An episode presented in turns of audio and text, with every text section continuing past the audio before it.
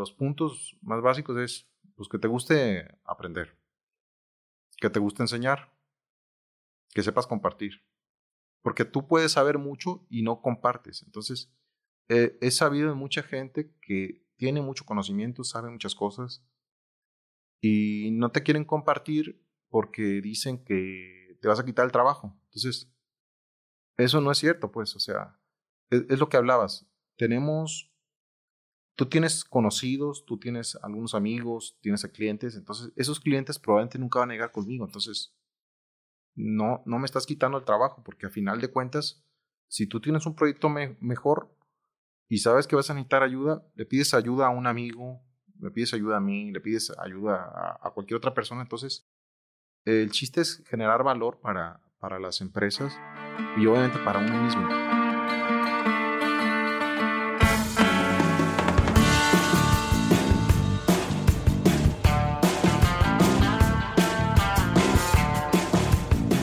Hola creativos, soy Salvador Escobedo y escuchan Creatividad, el podcast en el que compartimos experiencias, consejos y procesos de creación.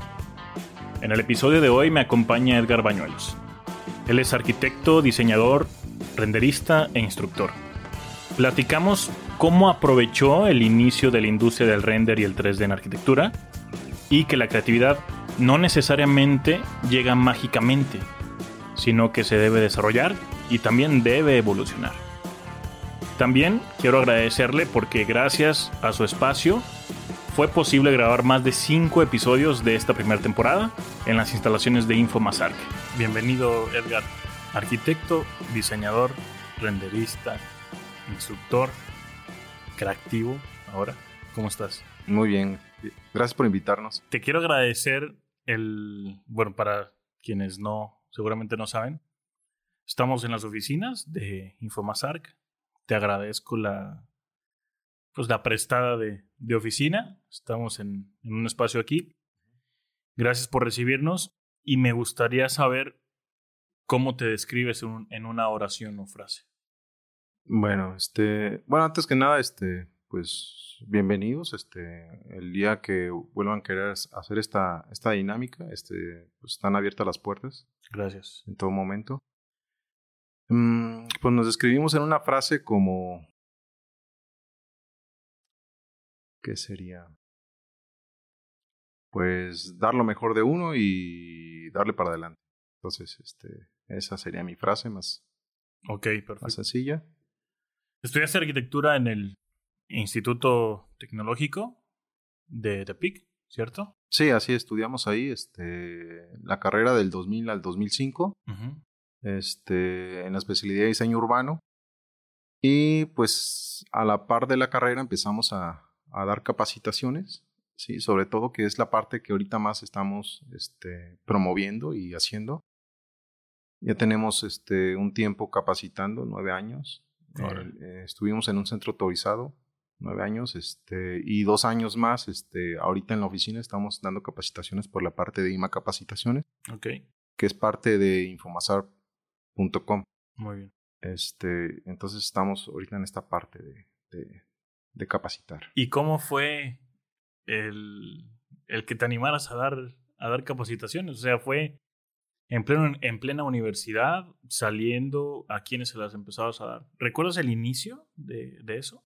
Sí, sí. Este, el inicio fue bueno, el inicio fue con, con, un compañero que me pidió una capacitación de, de, Architectural Desktop, en ese entonces el 3.3 y 3D Max, creo que el BIS 3 o el BIS 2.5, no recuerdo. Okay. Y yo había tomado una, un curso con otro amigo, un compañero de la carrera. Este, y yo le dije que yo había tomado ese curso y él quería tomarlo. Le recomendé que lo tomara con quien yo lo tomé, este, pero al final me convenció de que yo se lo diera. Okay. Entonces le di a él un curso de manera individual. Y así fue como empecé. Le enseñé arquitectura y le enseñé Trimax.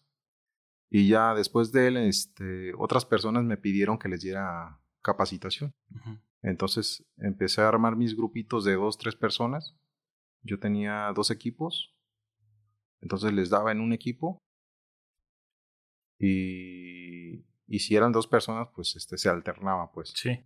Sí, entonces, o tres. Entonces así fue como surgió la parte de dar capacitaciones desde ya el 2003 más o menos. Que realmente, o sea, sí, ahora estás enfocado en eso, pero has desarrollado otras cosas. No necesariamente es que toda tu vida hayas estado en, en capacitación, ¿no? Porque de repente, a lo mejor puede pasar que algunos arquitectos, por lo que llevan en más tiempo, es como, el, el, como lo que se les cataloga y que nunca salieron de eso, ¿sabes? Bueno, sí, este, la, la gente te encasilla. Este, en realidad cuando yo salí, este, me dediqué más a la parte de arquitectura y sobre todo visualización arquitectónica. Daba capacitaciones, pero era así muy esporádico, este, unas dos, tres uh, por año y de manera individual.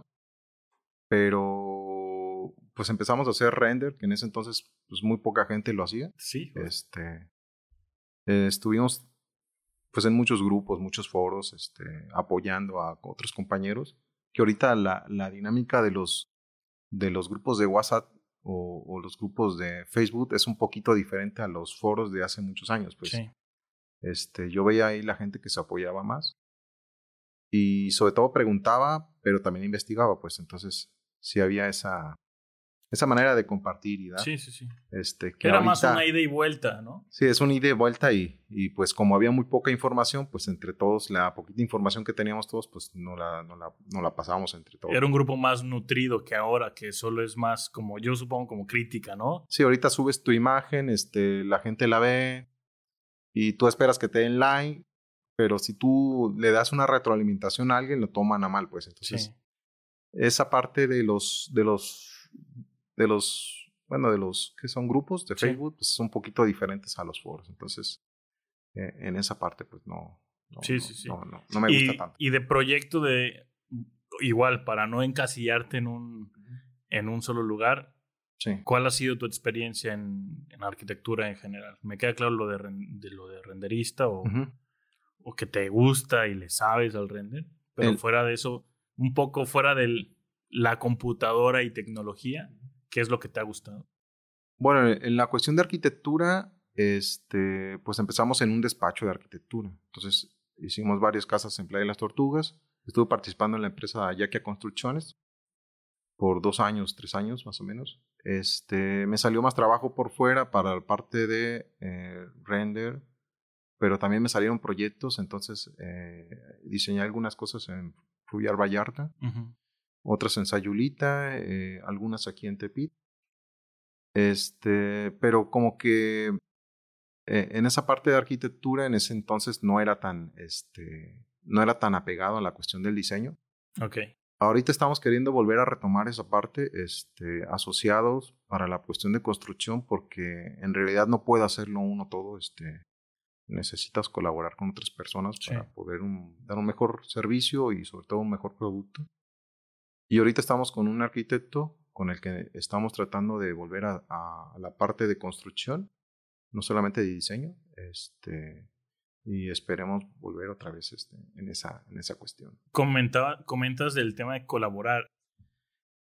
Y sé que tuviste un proyecto en colaboración que te llevaron a, a Querétaro, que el producto fue un productazo, ¿no? Yo creo que realmente es de, lo, de los mejores productos que yo he visto, incluso en internet, sobre, sobre modelado, sobre render, sobre, sobre postproducción.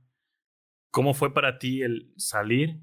Aunque sea un mes, ¿cuánto estuviste Mm. trabajando por allá? Sí, como un mes más o menos, un poquito más, un mes y medio. ¿Cómo, ¿Cómo es esa experiencia de que te jalen para un proyecto en el que saben que tú eres bueno y que puedes rendir de cierta manera? Y llegar allá, trabajar en equipo, ¿cómo es? ¿Cómo fue para ti esa experiencia? Y si nos platicas un poco del proyecto del que, del que menciono. Sí, sí. Eh, el proyecto fue, eh, pues me invitó mi ex socio, que creo que también fue entrevistado hace poquito, Sí. este, Efraín Fernández. Y por ahí colaboramos este, para la parte de la rueda, este, en, en esa empresa, en la cuestión de lighting and rendering, Ujú. que era optimizar los tiempos de renderizado, sacar un mejor producto este, con los tiempos, porque los, cortos, los tiempos eran muy cortos, teníamos menos de un mes, creo. Ok. para poder desarrollar toda la animación. Entonces, eh, sí fue bastante trabajo. Este, por ahí este, nos pudimos arreglar en precios y en cuestiones pues, laborales este, pues, para que todo nos conveniera. Sí, sí. Y yo creo que a final de cuentas salió un buen producto eh, para el tiempo que estaba eh, destinado. Creo que eh, fue nominado hace algunos, creo que un año o dos años, no recuerdo, este, en diciembre, este, para un premio. Eh, no ganó el, el- primer lugar ni la nominación, pero fue nominado entre, no sé, tres o cuatro animaciones en todo México para, para estar en, esa, en ese Que, certamen. que eso es pues, un chingo, ¿no? O sea, no es, no es como cualquier cosa. No cualquiera puede, puede comentar que participó en algo así, ¿no? Sí, pues se- se, se dio la oportunidad y pues eh, como siempre pues tratamos de hacer lo mejor que se pueda, obviamente con los tiempos y el recurso que, que se tenga. Entonces, eh, se dio un buen resultado, el, el equipo y la manera en la cual trabaja eh, la empresa, la rueda, pues es, es muy bueno. Este, y pues tiene mucha gente talentosa que también pues aportamos todos un poco, cada quien en su, en su especialidad. Muy bien. Oye, Edgar, ¿y te inspira compartir conocimiento? ¿Tú crees que por eso comenzaste a dar capacitaciones o por qué fue? Mm, Pues en realidad, este, pues siempre me ha gustado primero la parte de aprender, Sí.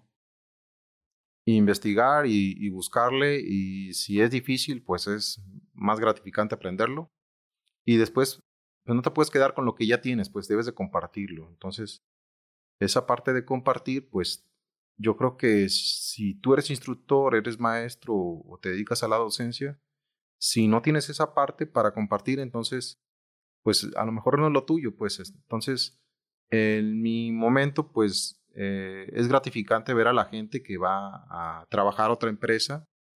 Yo tengo muchos estudiantes, eh, a lo mejor en la parte de Autodesk, cuando estuve esos nueve años en el AT6C, ganamos premios este, en los AT6C, que son como, eran como veintitantos en ese entonces. Quedábamos casi siempre entre los primeros cuatro lugares. O tuvimos cuarto, tercero, segundo, y, y fuimos como dos, tres veces primeros, primeros lugares. Y también tuvimos un, un reconocimiento por ETC Iberoamérica, que es Órale. el encargado de, de proveer las licencias y de regular toda la cuestión de, de los centros ATC, que son Autodesk Center. Entonces, Para los que no saben qué onda con qué es Autodesk, a lo mejor no están en el mundo de la arquitectura, ¿no? Pero Sí. imagínense que es el desarrollador del programa más usado por los arquitectos. Bueno, y, y no solo de uno, sino de, ¿qué te gusta? Unos cinco que están dentro de su gama que los arquitectos usan, usan más. el que... el- Por ejemplo, AutoCAD. bueno, AutoCAD es lo que más se usa. Después seguimos con Revit, 3D Max. Sí, sí, sí, así es. Sí, incluso AutoCAD pues, se usa en, en muchas otras industrias, Sí. este, en diseño industrial o en, o en otras, otras eh, industrias, no solamente de la construcción. Y pues Autodesk pues, es, es quien prácticamente provee casi el 80, no sé si 90% de las licencias de, de- de- que se usan a, a nivel nacional. Sí, muchas de las películas son hechas en Maya o en 3D Max o en otras aplicaciones que son de Autodesk. Sí. Entonces, pues por ahí tuvimos la oportunidad de, de estar ahí y yo creo que se hizo un buen papel en su momento. Y pues ahorita estamos dándole por, por nuestro lado y tratando de seguir capacitando.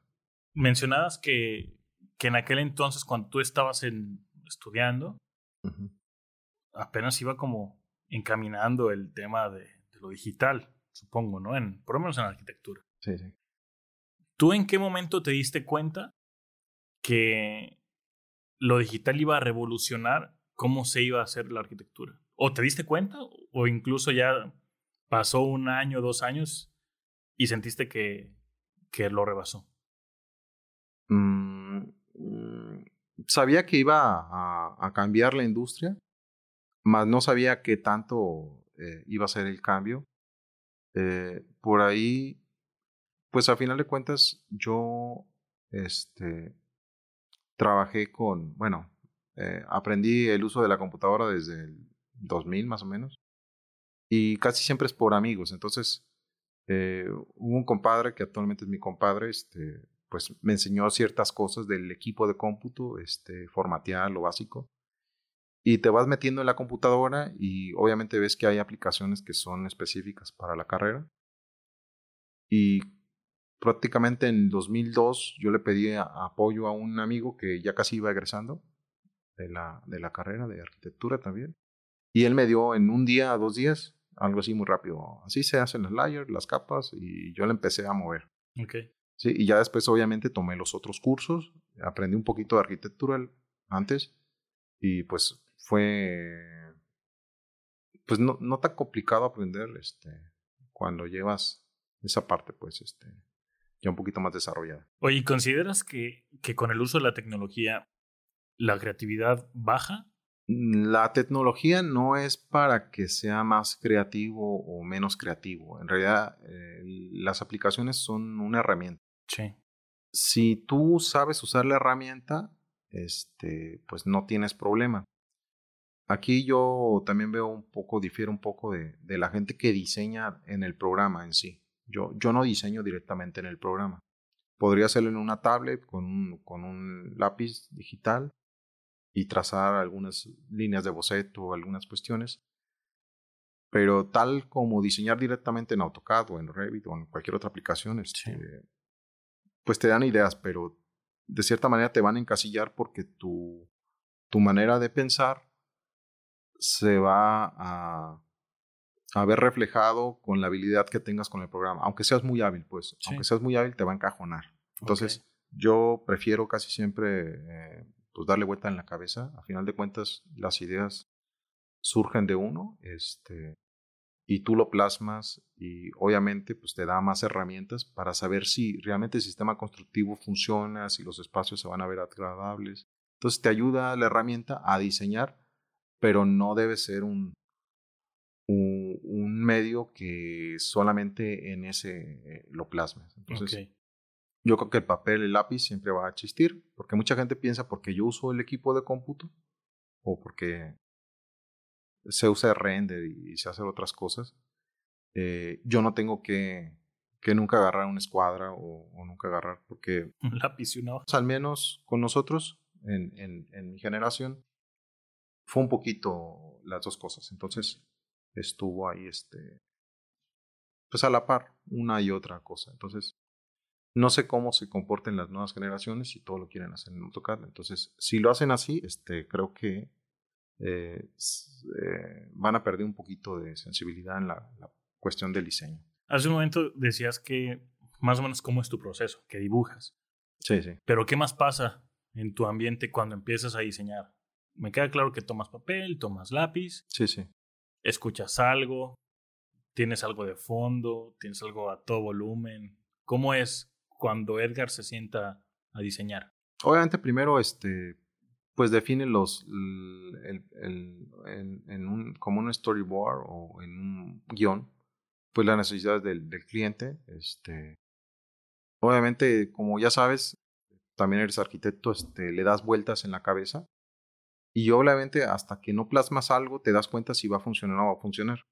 Obviamente vas cambiando el esquema conforme, dependiendo el diseño o lo que trates de buscar pero ya después de que lo tienes, este, es mucho más fácil plasmarlo, ¿sí? Eh, en cualquier aplicación y pues hacer un modelado tridimensional y obviamente vender tu idea, que a final de cuentas, eh, cuando lo hacíamos en CAD o con 2D puras líneas, este, pues los clientes no se dan cuenta de, de, de lo que estás transmitiendo muchas veces. Sí. No te entienden todo lo que tratas de decir, entonces creo que es, es importante eh, mantener pues cada cosa este, en un rubro y, de cierta manera trabajarlas eh, a la par. Ok. Hablaste ahorita de, de cómo es como todo tu proceso de, de inicio, te llega el cliente, después tal vez unas estrategias y el 2D, 3D, como para sensibilizar un poco al cliente. Así es. Es diferente tu mood o tus, tu onda cuando dibujas a cuando renderizas o es siempre la misma línea? Te pregunto por qué. Porque yo cuando empiezo a diseñar en papel o en algo digital, pero con lápiz, es más tranquilo, más concentrado, relajado, escucho cierto tipo de música. Y cuando me estoy dedicando al 3D o, o para sacar una imagen, me encierro con audífonos y pongo una música que se va a escuchar medio raro, pero que me altere un poquito y traigo otra sensación. ¿Cómo es contigo? En el caso de, de la música, eh, antes sí tenía como géneros, actualmente pongo lo que pues estás en, en, el, en el ambiente. Si tengo ganas de oír algo de rock pop, pongo algo de rock pop, si lo quiero en español, en español. Trato de que sea en inglés, este, para que no me distraiga tanto. Este, pero no, no, no tengo esa parte. En, la parte de capacitación sí trato de ponerles algo relajado, pero en la parte de, de diseño no, no tengo algo definido, pues. Por lo general que siempre escucho lo mismo, este. También yo. Blood Party, Interpol y cuestiones de ese tipo, entonces no, no, no tengo algo definido. En realidad es, es dependiendo el, el, cómo te sientes en el momento. Ok. ¿Cuál podrías tú decir, teniendo a tanta gente que has capacitado, que has estado cerca, estudiantes, incluso profesionistas, porque es la realidad, tú no das solo a, tú das a estudiantes, a preestudiantes de arquitectura, a egresados, a empresas, a arquitectos que ya tienen un montón de tiempo laborando. ¿Cuál crees que es el factor para que a alguien se le desarrolle un poco más la creatividad que a otros? Mm, bueno, la creatividad va más a la par. Si hablas de creatividad y diseño, ¿sí? Sí, en, en este caso sí. Eh, mm, creo que tiene que ver más con el medio con el cual te rodeas, este, y no solamente tener la idea, porque hay gente que tiene muy buena idea, pero no, no la, no la lleva a cabo, pues. Entonces, si tú no desarrollas esas ideas y no a hacer algo, entonces eh, tú puedes ser la persona más creativa, pero al final de cuentas no vas a llegar a, desarrollarlo o a llegar a lo que quieres. Entonces, si tú quieres hacerlo, pues, eh, pues, trata de diseñarlo, hazlo, este, pero no te quedes nada más en la idea, pues. Entonces, puedes ser la persona más creativa, pero te digo, si, no la desarrollas, no la sigues, pues no, nunca la vas a afinar. Entonces, creo que la, la creatividad también se, se, se, desarrolla, ¿sí? Porque yo ahí me veo, este, cuando egresé de la carrera era más técnico. Sí. Sí hice algunos diseños, si los veo hoy, este, pues obviamente ya no me gustan tanto como todo. Entonces, este, el desarrollar la creatividad sí, sí, sí es un desarrollo, no es, este, no es que te llegue mágicamente ni que esperes en el sofá que te vuelvan las ideas. Tienes que ponerte a trabajar, a mover el lápiz, este, en mi caso, y pues de ahí va a salir, surgir las ideas y, y plasmarlas. ¿sí? Okay. Ahora que mencionabas de, de que tienes algunos proyectos que no, que no te gustaban tanto, me interesan dos cosas. Una, saber si recuerdas alguno que, que lo veas y no, no, no te digo que digas cliente ni, en, ni ubicación, no lo vamos a buscar, pero más o menos algunas características, porque me interesa saber si conoces cómo has evolucionado desde ese momento al día de hoy. Bueno, lo que pasa es que a veces eh, cuando, cuando vas saliendo te vas mucho a lo, a lo que te pide el cliente, entonces yo ya no suelo hacer lo que me pide muchas veces el cliente. Obviamente sí, sí trato de cubrir sus necesidades y, definirle eh, pues lo que, lo que desea, obviamente. Pero hay que mediar las cosas. Entonces, eh, en su momento, muchas veces le sigues mucho lo que te pide el cliente. Y a veces los clientes piden que quieren muchas cosas en un espacio muy pequeño. Entonces, cuando plasmas el diseño, pues las, las cosas no, no fluyen bien y, y, no funcionan, aunque él se va feliz, obviamente. Sí. Pero entonces, e, esa parte mediática, entonces eh, ya ahorita la trazas un poquito mejor y, y no, no dejar que, que, el diseño realmente se pierda, pues al final de cuentas. Entonces, ahorita tratamos un poquito más de, de cuidar esa parte. Este, y obviamente te digo, como, como vas evolucionando, la gente que vas conociendo, te va aportando a, tu diseño, aunque no te están diciendo cómo diseñar o cómo hacerlo. La parte en la cual miras las cosas te ayuda a, ver cómo diseñar. Entonces, ahorita veo la arquitectura como más el cascarón, pues. O sea, tratan de, de que la fachada se vea eh, con muchos volúmenes, salgan de un lado para otro. Y a veces no analizan cómo está las, si, cumple ciertas reglas de los tercios o, o se echó en áurea o u otras cosas. Entonces, eh, y muchas veces no se vuelven a una, a, un, a una plástica o una fachada muy buena, pero el, la distribución es, es muy mala, pues entonces eh, como que ahorita está mal lo visual y se pierde un poquito la, la funcionalidad en ese sentido. Sí, al menos lo que he visto. Ok. Tú con, con la trayectoria que llevas, ¿sientes que a algún punto te has estancado? Mm. ¿Como, como arquitecto? Como arquitecto, sí, porque me dediqué mucho tiempo a la cuestión de capacitación que no es algo que lamento, pues, porque a final de cuentas aprendes muchas cosas de otras y personas. Y muchos frutos. Sí, sí, me yo, da... po yo podría considerar que, que fuiste realmente exitoso, porque genera mi generación, generaciones anteriores y generaciones posteriores, realmente ya sabían con quién iban a ir a que les enseñara lo que no se les enseñó en, en la universidad, ¿sabes? Y eso es, ¿eso qué quiere decir? pues, una, que todo el mundo te conocía, pero sobre todo que por el trabajo que hacías, se resultó como un éxito, ¿no?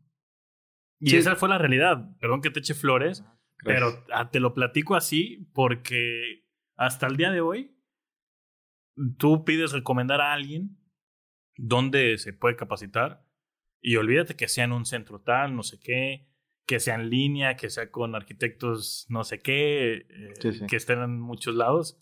O sea, en Nayarit es, vamos a, o a o a IMA en este caso, uh -huh. o los que te ubican por tu nombre, ¿no? Así es. ¿Te sientes orgullo o qué es lo que sientes cuando te das cuenta que, que tantos jóvenes, y lo, lo que te mencionaba hace rato, gente ya profesionista uh -huh. se acerca a ti? ¿Qué provoca en ti? Mm, pues primero, este, pues te, te, sientes contento y te sientes feliz porque lo que estás enseñando, pues sí le sirve a la gente. Yo procuro que la gente aprenda lo mejor que se pueda. Este, obviamente a veces los tiempos no dan para tanto, pero sí, sí tratamos de que aprendan mejor que nosotros aprendimos. Entonces, nosotros como instructores somos facilitadores de la información porque la información ya existe, no estamos inventando nada. Eh, aquí está cómo lo transmites y cómo lo dices. Eh, gracias a Dios, pues mucha gente de la que ha salido con nosotros, este, pues ahorita está trabajando. Este, algunos están como coordinadores, por ejemplo, Eduardo Campos está en, en Querétaro, que también este, en una empresa coordinando cosas de BIM. Eh, Vanessa, su, su novia, llevó la parte de Revit con nosotros también, incluso antes de que creo que entrara de la carrera. Okay. Este, pues en tu caso tú también estás trabajando en esa parte. O sea, hay mucha gente que ya está laborando en empresas. En Universo Aja tenía como ocho, ocho eh, exalumnos, sí, que son como 100 personas. Ellos le desarrollan los proyectos a Vidanta. Uh -huh. En Vidanta eh, también hay mucha gente, aunque no están en la parte este, de diseño, está en la parte técnica y obviamente pues entraron por la parte de, de que sabían Revit o sabían usar AutoCAD y tenían un, reconocimiento. Entonces, sí es gratificante ver a la gente que está, este, que tú pusiste un granito de arroz y a final de cuentas ellos se desarrollaron en el medio y empezaron a, pues, eh, pues a, a, promover un poquito lo, que hay en el estado porque sí siento que esta parte de la capacitación, sobre todo en arquitectura en, en el Estado, pues sí es un poquito eh, descuidada. Entonces, eh, qué bueno que la gente pues lo tomó a bien y, y, que le sirvió para, para su desarrollo profesional. Mira, yo tengo, bueno, yo, yo me fui a Querétaro hace seis años. Y te lo comento porque mencionas que está un poco descuidada. Yo llegué a Querétaro hace seis años y yo era el que más sabía, por lo menos de mi salón. Ajá. Y de, si juntabas tres salones, yo era el que más sabía. No. Y yo, pens yo me fui saliendo de aquí pensando justo lo que acabas de decir, que nos faltaba mu muchísimo. Pero me di cuenta que no era tan así. Y si tú dices, ah, pues Querétaro, centro de la ciudad, Sí, tal sí. vez está un poco mejor eh, y demás, ¿no? Y realmente que no. Yo ahí me di cuenta que, que no era más, no era solo la ubicación geográfica, sino eran como las ganas, una, de aprender y dos, las ganas de enseñar. Que, la, que las ganas de, aprender es de cada alumno, pero las ganas de enseñar es de gente como tú, tal cual, ¿no? Y allá yo no, sí que está el colegio de arquitectos y demás, que sí está CEMIC y demás, pero gente individual casi no es conocido. Y yo creo que, para, bueno, para, no es como refutar un poquito lo que acabas de decir, porque tal vez esa es la visión que muchos tendrán, pero no nos va tan mal, o a, o a Nayarit no, no, nos- no les va tan mal por, por casos como los tuyos. En tu caso, en todos estos años, ¿cuál crees que ha sido el, el, el momento más desafiante que has tenido? No sé si como arquitecto, como instructor, como diseñador, como renderista, algún momento que tú, tú recuerdes y hayas dicho, chale, eh, si esto no me hubiera pasado, estaría un poquito mejor. Más desafiante. Bueno, a lo mejor este. Pues, pues tomas a veces decisiones, este, eh, te digo, por cuestiones profesionales. Entonces, mm, tal vez debí haber salido hace tiempo un poquito más, este, y haberme abierto un poquito más a- a las redes sociales. Actualmente, este, pues nos va bastante bien en, esa parte. Este, ya hay gente que entra a, las capacitaciones pues, de manera online, este, que ya teníamos tiempo dándolas, pero no era, no era, era menor, obviamente con esto del, del COVID. Pues eh, se cerraron unas puertas y se abrieron otras. En el caso de, de las redes sociales se abrieron un poquito más. Y pues hemos llegado un poquito más a otras personas de otros estados, incluso de otros países, este, que han tomado las capacitaciones de nosotros y pues les han, les han gustado. Entonces, probablemente hubiéramos dado ese paso antes, pero en su momento pues no lo, no lo dimos. Eh, no, no lamento nada. Eh, los tiempos de cada persona pues son diferentes. Sí. En, en su momento pues gracias a Dios se han dado las cosas y, y pues se han abierto puertas. Incluso por muchos exalumnos, a veces estamos trabajando algunas cosas con ellos este, que ahorita ya son profesionistas muchos de ellos, y nos han invitado, así como en el caso tuyo, eh, a participar en estas dinámicas, otros en otros proyectos, entonces hemos colaborado con exalumnos en algunos trabajos, este, y ha sido gratificante esa parte, pues porque ellos también ya están desarrollando y haciendo otras cosas, y ya vieron que esto de trabajar en equipo, pues, pues a final de cuentas yo siempre lo alenté, este, Sí. porque uno no puede hacerlo todo, este, es mejor entregar un buen producto, aunque tengas que, este, pues tus utilidades partirlas un poquito a la mitad o, o- o un porcentaje menor. Pero el chiste es que, que tengas el mejor trabajo posible y que pues, tus clientes te sigan buscando. y que crezcas, ¿no? Porque Así muchas es. veces es, es la realidad. Algún, puede ser un ejemplo vago, pero alguno puede tener algún contacto que tú no tienes. Alguno tiene una habilidad que tú no tienes y que necesitas para un proyecto. Sí, sí. Y al final es crecer. En cada invitado que tenemos, me gusta tener como una especie de tips o, o uno, dos, tres puntos sobre cada uno en el sentido de, ¿tú cómo le dirías a alguien que quiere hacer lo que tú haces? Algunos tips para que no pasen todas las broncas que pasaste o que se brincaran alguna bronca. Y en tu caso, ¿qué recomendación das para lograr una enseñanza exitosa? Mm, lo, lo primero que necesitas es, eh, bueno, eh, saber que tienes que aprender y aprender lo mejor que se pueda. Entonces, Ahorita hay mucha información y la gente aprende una cosa y la aprende muy vaga, pues. Sí. O sea, ves un video y ya piensas que ya sabes algo. Y ya lo pones en tu currículum de, del programa. 80%. 80% eh. Sí, justo. Entonces, eh, hay muchas cosas en las aplicaciones. Incluso yo aprendí muchas cosas que no sabía y fui eh, puliéndolas y las vas metiendo en, en, tu, en, tu, en tus cursos para que sean cada vez mejores. Entonces, lo primero que tienes que, los puntos más básicos es, pues que te guste aprender, que te guste enseñar, que sepas compartir, porque tú puedes saber mucho y no compartes. Entonces, eh, he sabido de mucha gente que tiene mucho conocimiento, sabe muchas cosas y no te quieren compartir porque dicen que te vas a quitar el trabajo. Entonces, eso no es cierto, pues, o sea, es lo que hablabas.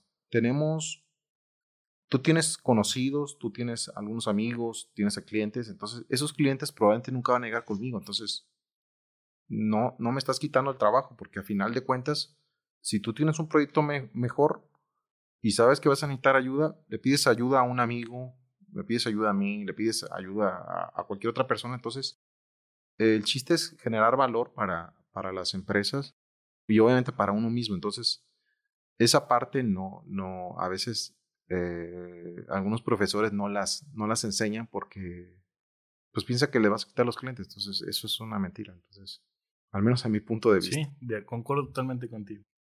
Tengo cinco preguntas que te quiero hacer.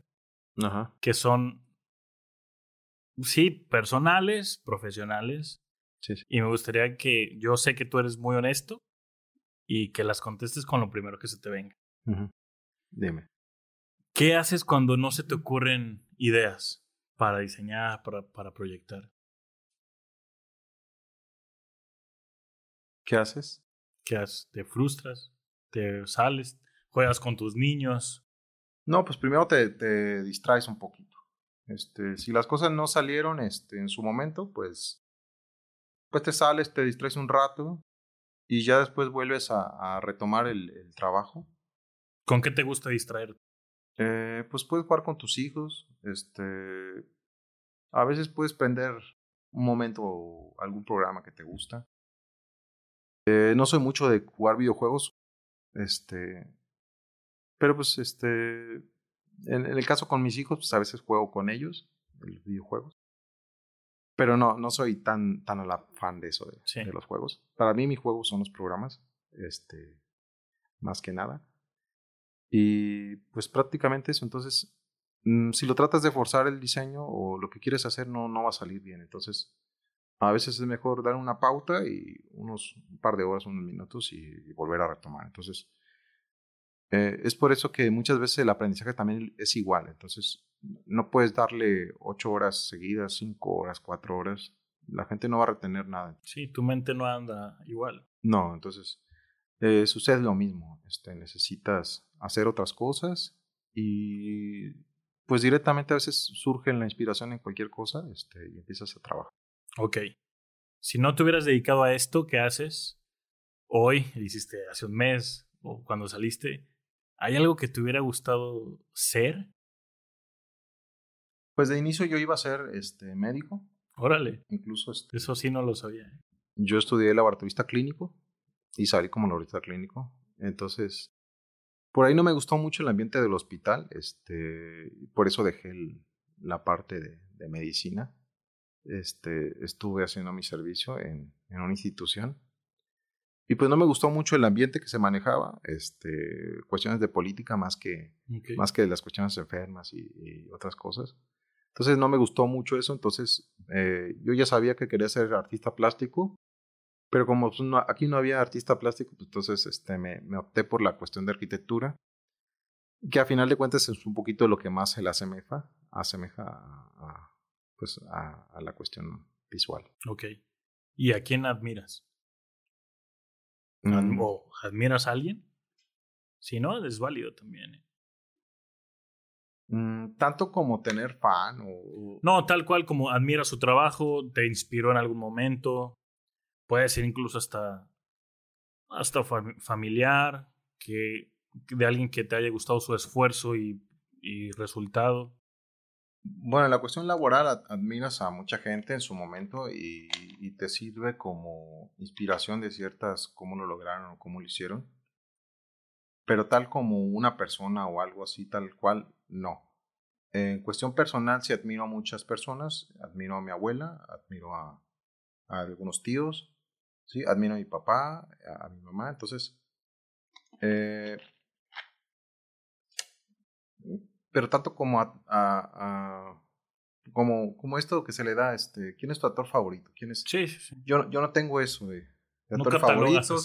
No catalogo de esa manera. Obviamente sí admiras a las personas y cada una eh, por el esfuerzo que hizo y, y, hasta qué punto llegó. Y obviamente pues el trabajo que realizaron en su momento, desde criar a un niño, este, este, inculcarte valores, cuestiones de ese tipo. Entonces, creo que es más esa parte de admiración para mí que, que la cuestión de arquitectura, este, personales o, o, personajes. Sí, entonces. Muy bien. ¿Cuál consideras que es tu mayor error o fracaso? Mm, bueno, eh, mayor error. Mm, nunca me gusta encasillar esas, esas eh, a mayor, menor, máximo. Ok. Porque varía, pues. Entonces, de los errores se aprenden, este, y tomo esa parte nada más, este, no, no, no, no lo tomo como error, lo tomas como enseñanza y, adelante lo que sigue. Entonces, no, no, no, no lo defino como mayor o, menor, como lo que te comento, no, no tengo un fan, no tengo nada por el estilo. Puede cambiar un día, puede ser otro. no, no, no defino una persona. Muy bien. O un error definido. Para la última, te vuelvo a agradecer el prestarnos tus instalaciones, el siempre ser abierto a, que viniéramos y, y de alguna u otra manera colaborar. Ahora tú colaboras con nosotros con esto. Y es bueno volver a verte porque ya teníamos, sí, chateábamos y demás, pero nada como, como tener contacto otra vez presencial. Te lo agradezco. Espero sean esta y, algunas otras veces más al año. Sí, sí, adelante. Las puertas están abiertas para, para ustedes en el momento que, que lo requieren. Muchas gracias. Paso a la última pregunta y con esa creo que es la mejor para cerrar. ¿Cuál es el mejor consejo que te han dado o cuál es el mejor consejo que tú podrías dar? El mejor consejo que yo podría dar, bueno, me han dado muchos consejos eh, y hemos tratado de seguirlos. El que yo podría darles es que eh, pues sigan sus sueños, que traten de realizarlos sobre todo, no que se queden nada más en la idea. Este, por ahí tú ya tenías este sueño este, de quererlo hacer y qué bueno que te animaste a hacerlo. Y yo creo que va a ser de mucho provecho para mucha gente. Les va a servir mucho las experiencias que van a tener cada uno de, de los exponentes. Y pues es ese, este, que le echen ganas, que hagan lo mejor que puedan y, y que siempre traten de mejorar. Entonces, ese sería mi, mi consejo. Perfecto. Gracias, Edgar. Al contrario. gracias. gracias a ustedes. Hasta aquí el episodio con Edgar Bañuelos. Visita la página salvadorescoedo.mx diagonal creatividad y ahí podrás encontrar más información sobre él. Compárteme qué fue lo que más te gustó de este episodio en mis redes sociales. En Facebook me encuentras como Salvador Escobedo y en Instagram como arroba chava.escobedo. Te recuerdo que en YouTube puedes encontrar todos y cada uno de los videos de este podcast. Yo soy Salvador Escobedo y a crear